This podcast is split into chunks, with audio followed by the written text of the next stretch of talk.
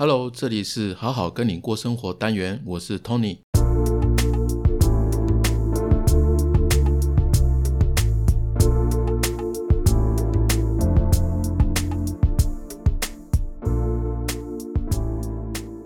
嗨，本集的文字版会放在好好听你说的官网，里面有所有 Podcast 内容，还有自我探索的实用文章跟整理的书单。欢迎大家一起用听笔记的方式学习心理学，成为更好的自己。在 Google 搜寻“好好听你说”，就可以找到我们的官网哦。另外，如果你对自己的生涯方向有困惑，或者是卡关了，我也有提供线上一对一的咨询服务。我会依照你的问题需求提出策略建议，还有行动方案。有需要的欢迎私讯询问哦。前阵子我有个生涯咨询的个案，那他对未来的这个不确定性哦感到迷茫恐慌。当然，在咨询过程，我跟他厘清了一些问题，分享了一些积极心理建设的一些方法。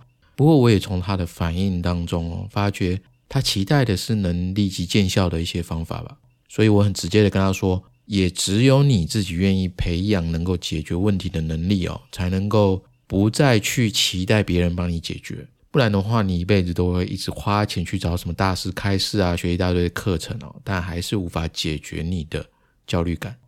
他能不能理解呢？不是我今天要说的。我想要问你的是，你有没有一种感觉，就是时代变化真的很快，学很多我们在学习套路啊、学习技术啊是比较节省时间又有效的，而且好像你就是应该要一直学啊、一直学啊、一直学一些东西，虽然不一定知道要学什么，反正就是要多学习，不然感觉很容易被淘汰，对不对？有吗？你有没有这种感觉呢？这听起来好像很有道理哦，套路快又有效。不过，我想说的是啊，就是这种因为因应时代变化而必须赶快学习的这种思维想法的背后啊，其实是隐藏着对无法掌握的未来啊的一种茫然的感觉，以及对这种时代的高度不确定性的一种焦虑啊。我反而觉得，真正应该要去解决的是说。你自己如何长期自发性的能够自我缓解这种焦虑感，而不是靠别人？当然不可否认的，就是套路确实能够解决某个层面的问题。可是世界变化那么快啊，你要跟上脚步啊，已经很不容易了。更可能的是说，今天学到的一些技术啊、套路啊，明天就淘汰了。那这样的话，我们不断的学习啊，反而只是不断的去向外追。最后会怎么样？最后会因为有短期的学习哦，反而造成了长期的焦虑。大家可以思考看看这一点哦。那市面上有很多很多，好像很厉害啊，什么人际沟通术啊、业务成交术啊，五花八门的。其实大多是停留在这个心理学技巧的层次哦。花了钱买了课程，但是应用起来是没有办法百分之百发挥的。为什么？因为那个大致上都是用。不同的话术，然后把一些相同的心理学技巧包装成一个一个的包套，然后卖给你。但因为人事实地物的不同，加上一些复杂的因素哦，有可能变得不管用。而且它本来就不一定适用每个人，所以那个焦虑啊，就很像香港脚，有没有？香港脚，它会一直存在。就是你药只点一天，感觉不痒了，然后你就停药，你没有点满七天呢。结果这个霉菌又滋生，然后你又要点，结果问题呢就被你这样子的解决模式哦维持成长期的困扰，有吗？有没有感觉到是这个样子？有可能哈，我们可以自己对自己多一点检视看看呢。虽然用这个香港脚来比喻很恶心的哈，但是我自己觉得是很贴切了。就是你知道吗？我理解到一个人哦，如果是想要有面对不确定性的能力哦。他就一定要学会心理学的第三层，这个心理学思维的思考方式。那么，心理学思维到底是什么呢？嗯，来跟大家稍微解释一下。比如说，有个人问你，一个人性格啊是内向好还是不好呢？那你会怎么回答？大家可以先想想看。你可能会回答这个好或者是不好，不管好或不好，都是一元的思维。或者你会回答没有绝对啊，有好也有坏啊，这个是二元思维。但是呢，心理学思维是什么？心理学心理学思维呢，它不会很快的回答你，而是去思考你为什么要问这个问题。你会关注他为什么这么说。当他问这个问题的时候，可能因为背后的原因是这个性格内向的个性呢，困扰他很久了。那么你发现这个可能性，你会问他，你对自己的性格是不是感到困扰？他可能会说，哎，你怎么知道的？这个就是一种心理学思维啊。那这个有什么用呢？就是你有了这种思维啊，你你就能够在一群人想破头的当下去找出对策，或者是对习以为常的事情哦，有完全不同的见解。不管是在谈恋爱也好，在亲子关系。或者在家人之间，在职场上，在生意谈判，或者你做创意行销，或者你做广告等等等等的，或者你想要寻找个人的意义。当我们从心理学思维的这个角度、这个层次去思考的时候，就有很大的机会找到完全不同的答案，在这个时代活得特别突出、特别好。那么学习心理学思维啊，你就能够启动那个自己忽略掉的产出解决问题的思维能力，那个自己忽略掉的。产出解决问题的思维能力，就能够不管时代怎么样的变化，就能够自立自强。这个是我开头的一些心得哦。那我们接下来进入今天的主题哦。今天的主题呢，也是从这个部分去延伸哦，稍微有一点关系哦。不知道你在现在这个工作啊，或者是之前有没有那种有没有遇过那种会自言自语的同事啊，或者你自己就是啊，就是。你在旁边，或在对面，或者在附近啊，你都能听到他自己在跟自己讲话。比如说，你可能会听过：“哎呀，原来是这样哦，怎么会这样？怎么这么笨啊？”啊，不然就是：“哎，这个移到这边，应该这样这样画比较好，我试一下看看。”啊，不然就是在那边算算说：“二十三点一七减二十三点零三等于零点一四，再除以二等于呃零点零七哦，所以这个地方是零点零七。”像这种自己跟自己说话。你有没有遇过这样的同事呢？有的人会很在意，有的人会觉得那没什么，很平常。甚至你今天走进茶水间啊，你看到一个同事，他一手拿着茶杯，一边比手画脚在跟空气说话，他是看见什么我看不见的东西吗？还是他压力太大？还是他什么怪癖呢？那其实呢，都不是，这是一种能力哦。什么能力呢？它是一种很重要的调节自己、管理自己的技巧，它叫自我对话。讲白话文就叫自言自语啊，你可以这么说。自言自语呢，在生活当中其实常见啊。那这个说话者呢，他没有明确的说话对象嘛，但他就是在用言言语去进行一个自我表达。那简单来说，就是自己跟自己说话。一个是在没有别人在场的时候啊，自己会跟自己说话；另外一种就是刚说的那种同事说话的时候呢，这个场合有别人在，但是你不知道他是在跟谁说话，所以呢。你也有跟自己说话的习惯吗？有还是没有？那不管怎么样，我们今天来和大家分享一下，从心理学角度来看自我对话，看怎么样让自己跟自己的人际关系可以变得更好。自言自语怎么来的呢？我们今天讲的自言自语哦，是人呢有意识可以开始和停止的自言自语，而不是那种精神疾病的自言自语哦。那这个呢，其实我们小时候在小 baby 小小孩的时候，其实就会了。你有看过那个网络影片吗？就是有拍到小孩子在跟空气说话的影片吗？可能有的人有看过，但是其实那不是恐怖片哦，那其实大多是小孩子在自言自语。如果你自己有小孩，或者你经常跟小孩相处哦，你会不会觉得哦，就是小朋友常常会给人一种活在自己世界的那种感觉，会吗？如果你自己有小孩，或经常跟小孩相处啊，一定有这样的经验哦。譬如说，他们会用第三人称。像我有一个朋友，他的小孩叫肯肯，然后肯肯学会说话之后啊，他就最近呢，他都会说啊，肯肯坐，肯肯饿，像这样子。然后玩玩具的时候，玩到一半，他会突然讲说肯肯电话，还有这样自己拿起玩具呢，放到耳边边听边讲一下，但是我们都听不懂的话，非常可爱。那这个小朋友呢，其实零到六岁呢，他都是语言的发展期嘛，然后一到两岁呢，已经听得懂大概两百到三百个单字哦。但是呢，他能够表达、能够说出来的大概只有五十个字左右。那这时候的语言呢，对小朋友来说啊，它并不是用来沟通的，因为他们还是缺乏逻辑思考的能力，所以他们说出来的话只是思维的外在表现，还有那个对动作的一些控制哦。他们还没有办法控制到哪些话可以说，哪些不可以说。但是他们会把内心的想法跟思维的整个过程呢，通通搬到台面上来，就是说出来。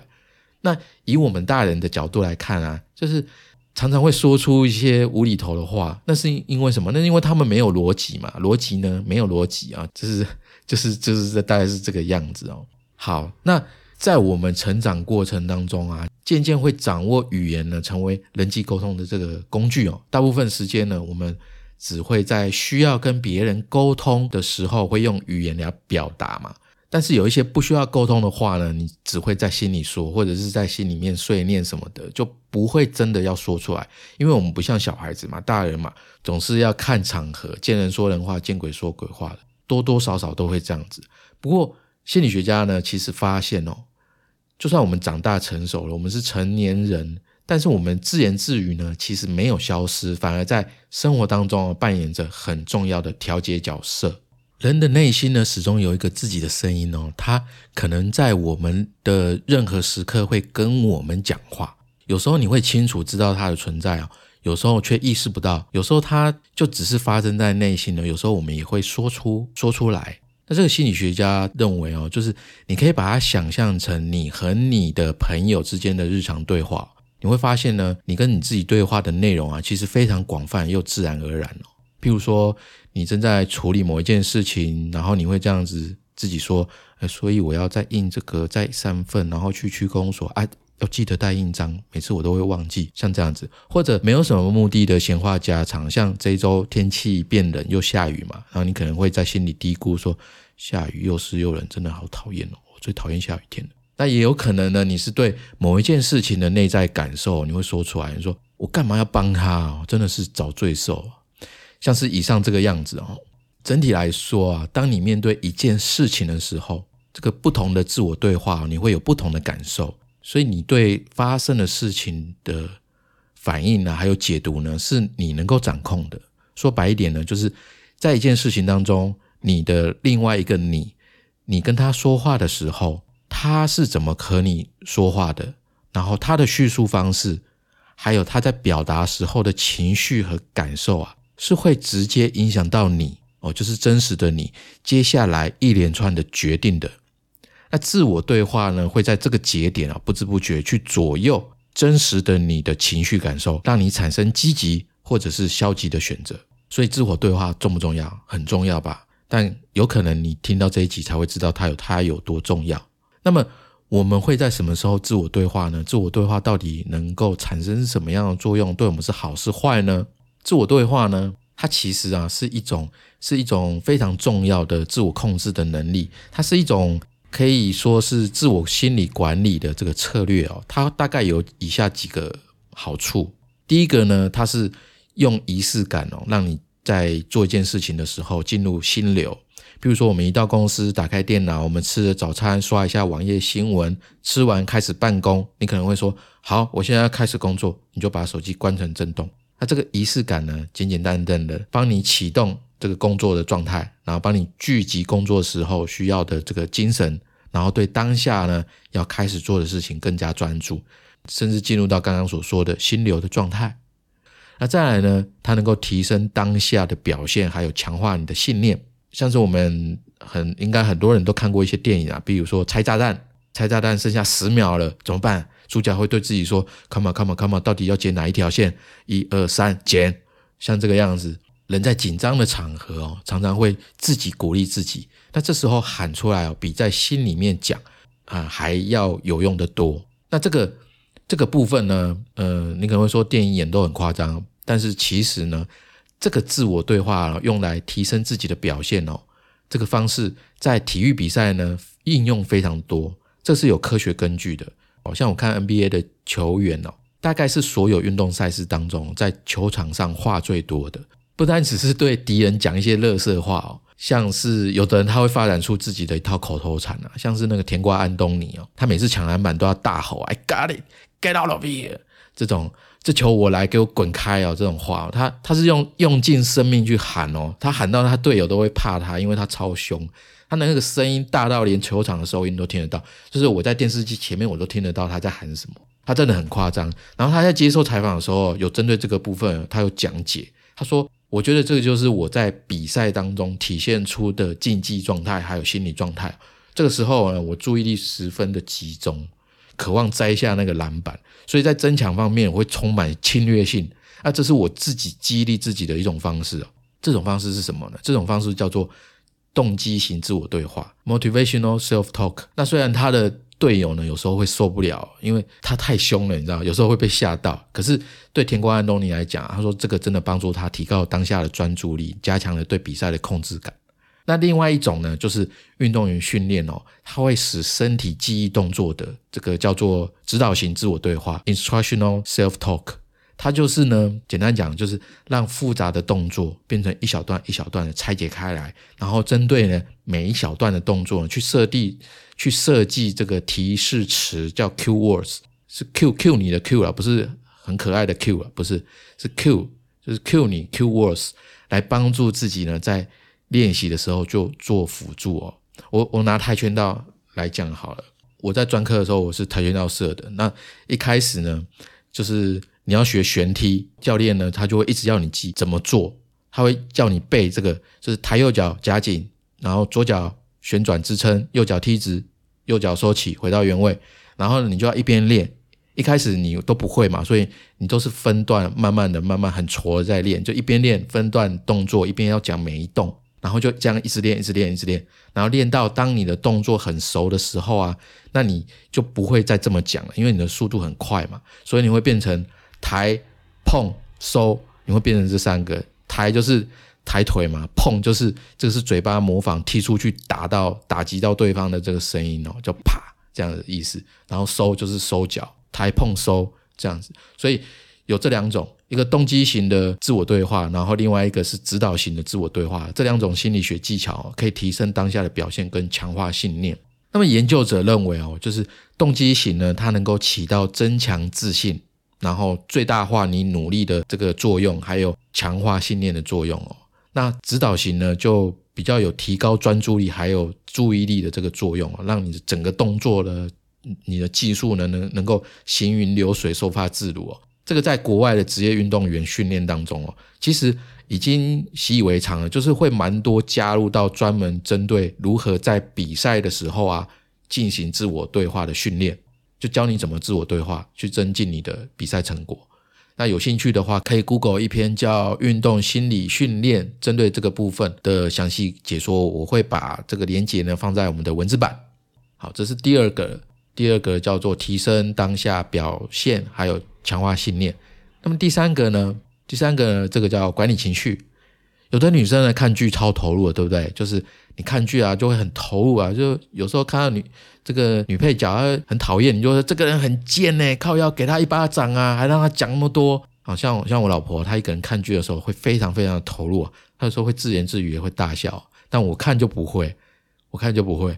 那男生通常要聚在一起才会比较嗨，像看篮球赛啊，你就会说快传啊，干白痴哦啊，帅啊，这球大号的这样子，像是这样。不过通常都讲一些乐色话比较多了，哦，就是大家我们临场感一点哦，就是实际上呢，人在激动的时候，这个语言控制能力啊会减弱。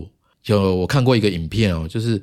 外送服务员他在路上有纠纷哦，撞到还是怎么样，然后的两方人呢就停在路边啊，然后这个外送员就超级生气的，然后他一直莫名其妙，他就一直很大声的问对方：“你当兵几梯的啦？”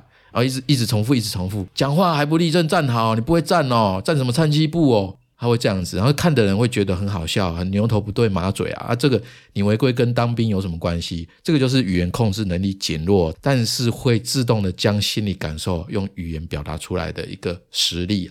那么他越大声呢，其实是内心的不安感哦越大，所以他要用吼的哦，将内心的这个情绪抒发出来。这个呢是什么作用呢？这个是在帮助他自己啊，加强对自己心理的这个掌控感。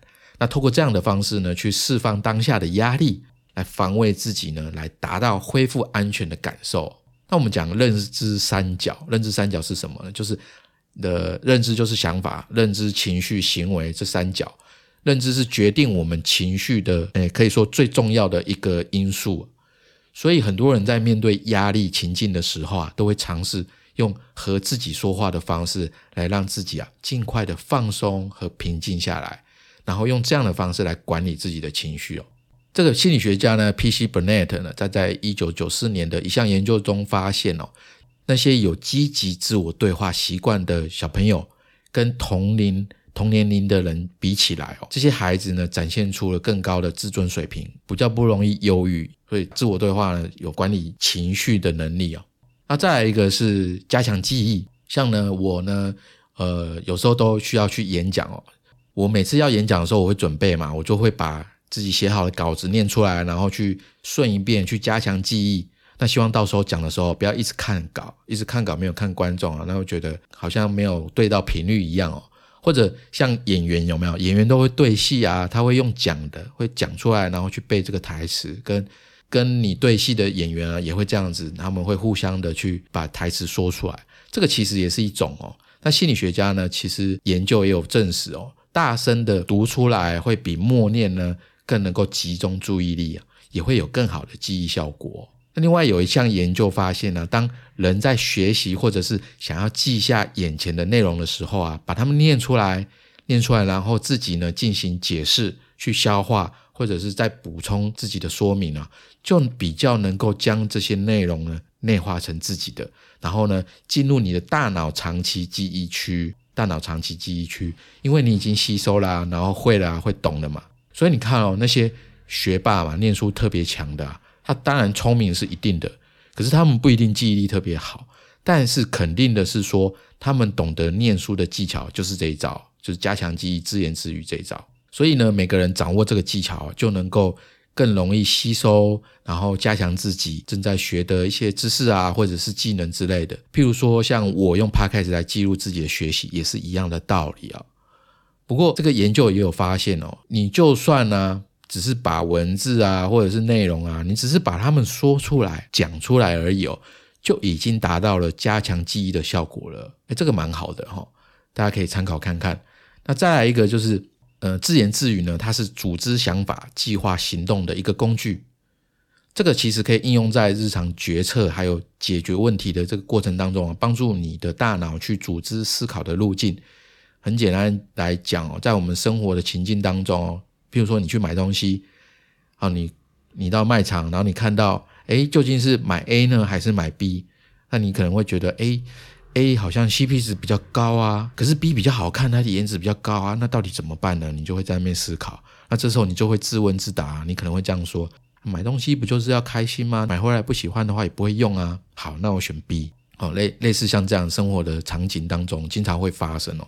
当然，很多人会说，那这个在心里面想就好啦，思考就好，干嘛一定要讲出来？实际上，就像刚刚前面讲的，说出来效果会比较好。尤其是当我们面临的问题是越困难的话，或者是经常涉及到逻辑关系的时候啊，自言自语呢，可以比较有效的提高问题解决的效果。它可以让我们在做事的这个期间当中啊，注意力更集中，更快的去组织呢应该有的思考还有行为，去提升你的表现。这个讲回来，就是我们在写程式的工程师，他们经常这样子做，就是自我对话、自言自语哦。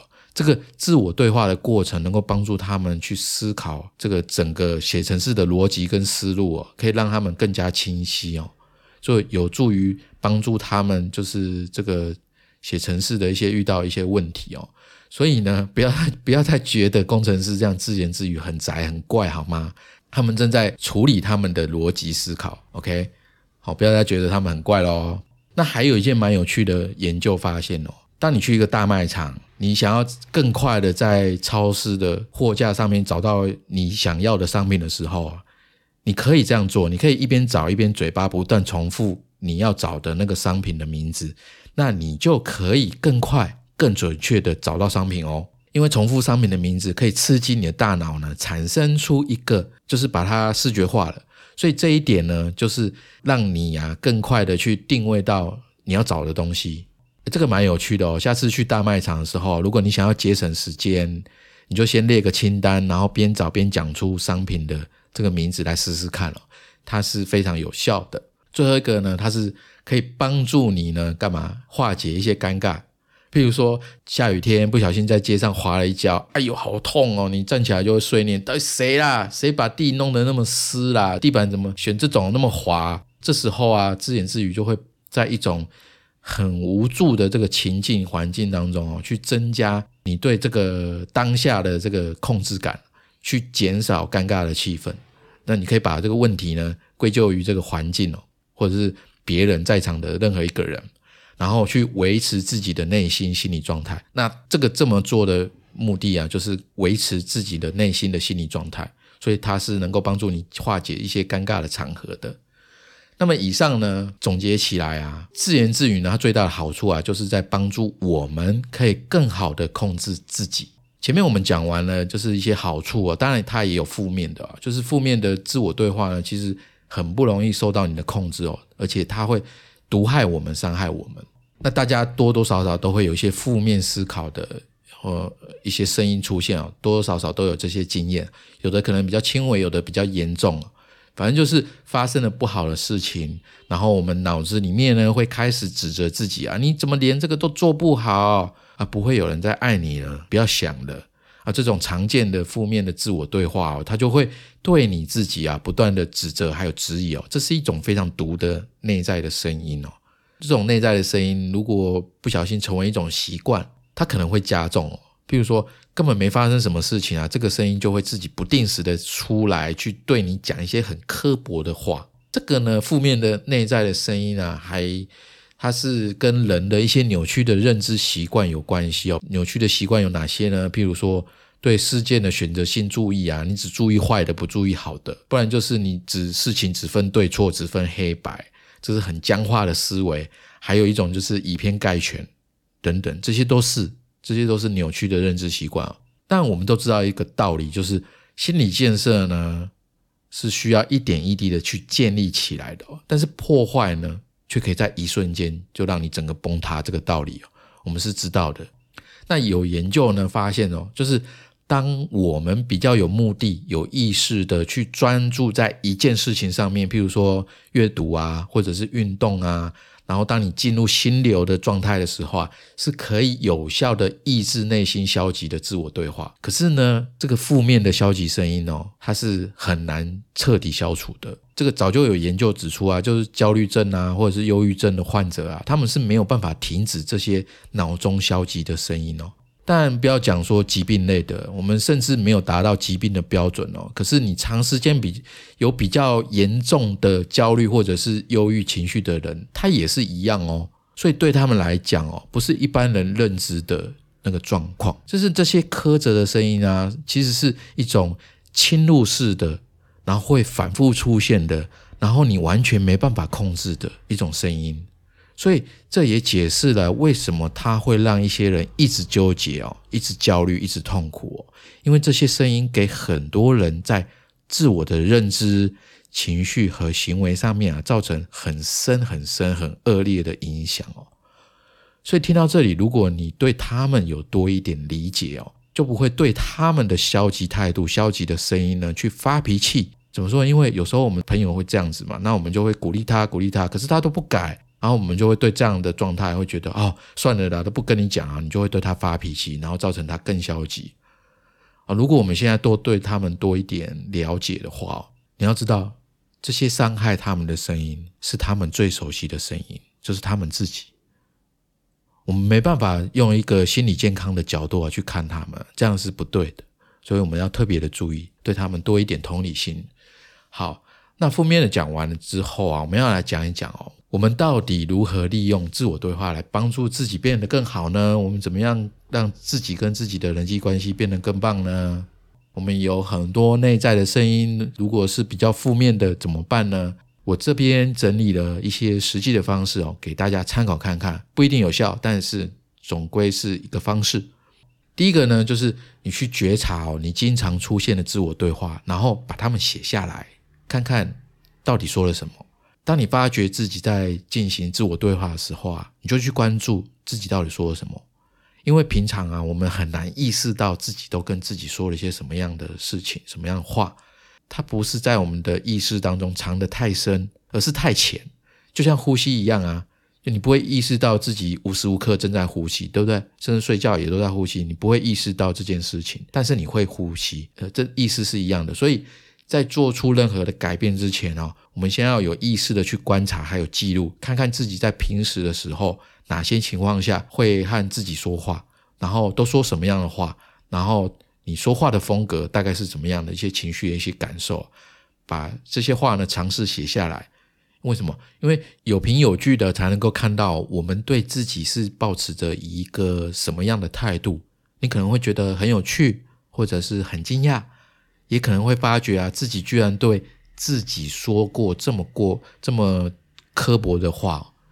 像我一开头说的那个咨询个案啊，我也是这样跟他讲，我说你要用写的，把你的焦虑的点啊，把它写下来，然后在写下来的时候啊。你可以想一想，啊，你是想要怎么解决它？你有哪些资源呢？哪些优势？也把它写下来，然后去进行一个客观的盘点。不要只是用想的，要写下来，亲眼看见。那写的过程呢，是在进行一种心理建设，会把你拉回有凭有据的这个事实，去进行客观的探索。就是不要去小看啊，这个好像很没有什么的，很简单的一个行为哦。很多大的改变啊，都是来自于微小的地方哦。这是。一种规律哦，反正你顺着规律去做就对了，不要硬干，就是硬逼自己去想一些有的没有的，那个都没有用。或者是说啊，天外飞来一个天仙给你喝了顺水啊，然后会让你焕然一新哦，这个几率连零点零零零零一趴都没有。我们就拉回到现实，我们可以做什么？然后我们专注在我们做的事情上面，我们才能够保持一个客观的态度。那第二个呢，是有意识的去准备一些积极的话语。然后不断的刻意练习他们，这个呢其实很像前面啊运动员那边的我们所说的动机型自我对话。当我们还不能够自然而然的和自己进行积极对话的时候啊，你就可以先准备一些呃比较积极正向的话，然后呢去代替那些自我贬义消极的话。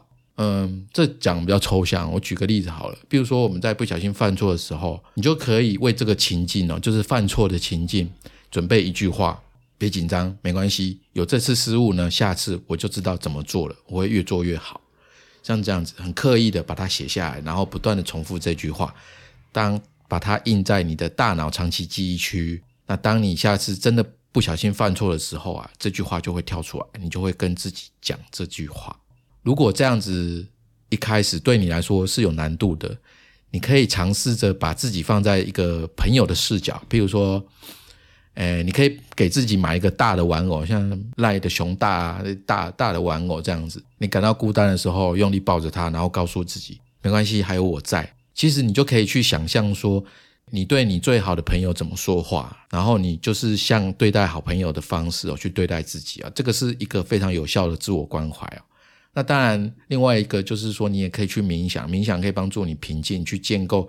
内在自我关怀的一个形象哦，你在与这个形象呢去发生一个连结哦，这个都是刻意练习哦。一开始当然会嗯会害羞会别扭啦，这是很正常的。但是请相信它是非常有效的。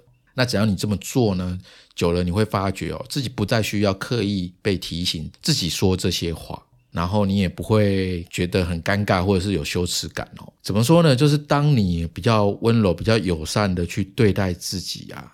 它变得越来越自然的时候啊，你会突然意识，也不是突然意识到，就是你会感觉到自己越来越发自内心的明白哦，你很值得被这样对待。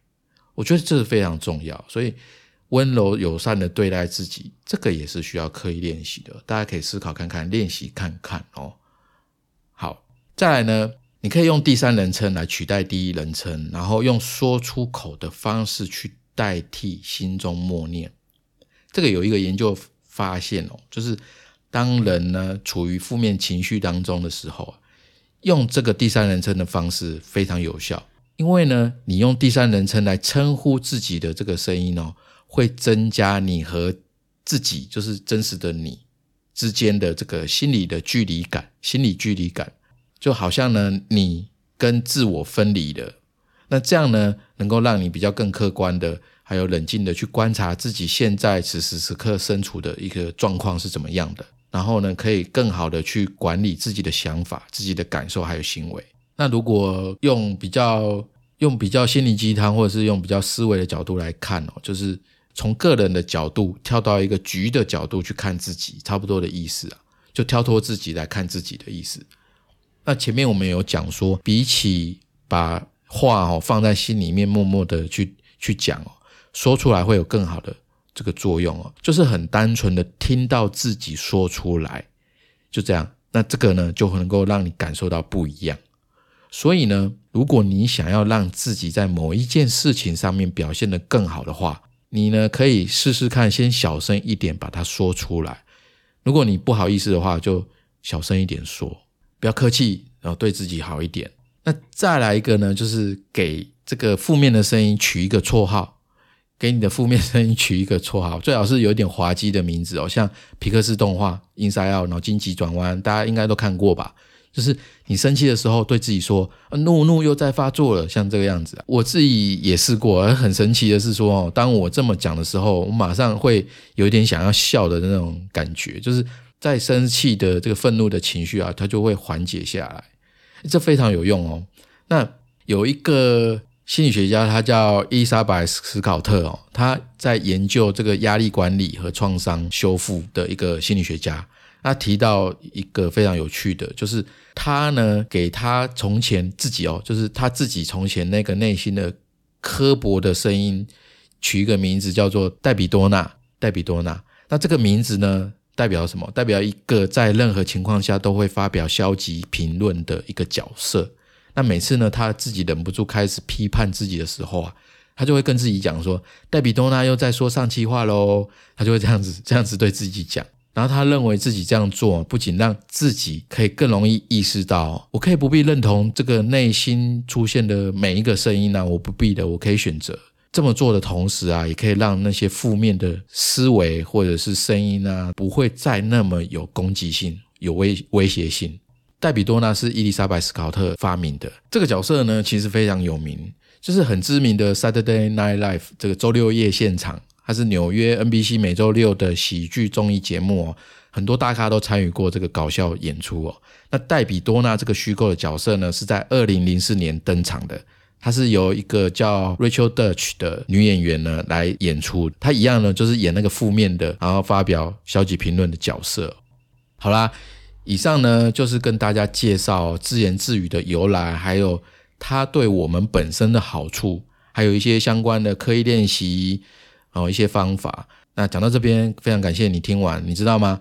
就是很多人啊，在玩手机游戏哦，他会有一个主账号。那这个主账号呢，就像是你自己的你自己的本尊。有的人玩的比较专业的哦，他可能会有一个两个小号。小号就是分身的概念呐，它是就是账号，它专门用来当主账号的仓库。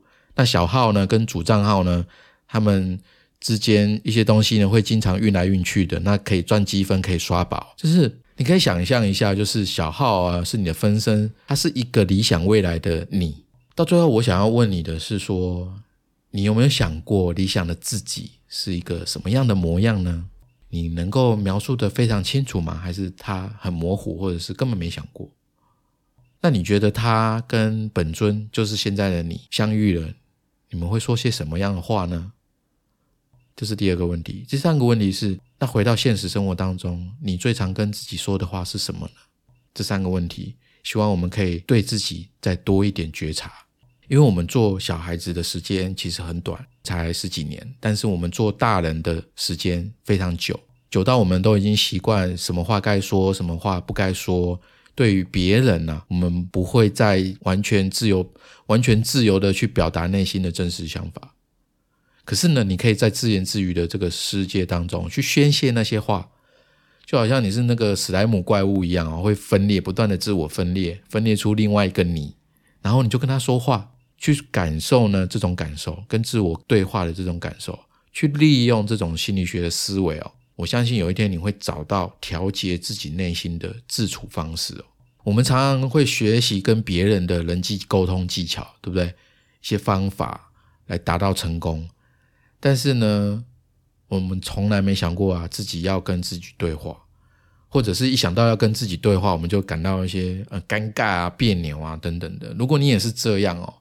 那我非常建议，就是说，我们可以在自己的房间，或者是在一个没人的地方，像一个小孩子一样跟自己相处看看。好，以上就是今天的内容，希望你会喜欢。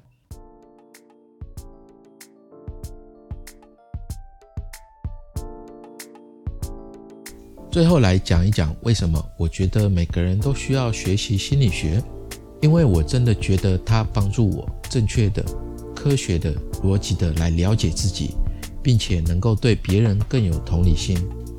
而且学习心理学可以让你在这个人云亦云的时代中不会随波逐流，反而能够在不确定性的时代活得更好。心理学涉及很多个人内心、生活及工作上的层面，它涵盖很广，也很专业。正因为专业性高，所以一般人并不容易学习。而正是因为这样，我才有用声音当做学习笔记的概念，创办了好好听你说这个 podcast 节目。当然，这个节目并不是要教会你什么，而是陪你看到你是怎样的自己。希望大家透过每一集的主题，跟我一起走进心理学的世界，成为更好的自己。如果我能做到，我相信正在听的你，一定也能做到，因为你就是你自己的主宰。希望你会喜欢我们的节目。如果你对今天这集有什么感想及回馈，或者认同我们节目的理念，我会非常欢迎你留下你的评价，因为你的支持是我做节目的动力。同时，我也想跟你说，你可以把任何一集分享给你最在意的人，或者你觉得很需要的朋友。你的一个小小举动，就有机会帮助到你的亲朋好友生活得更好。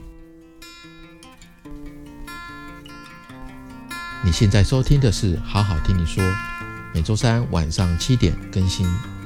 我们下周再见。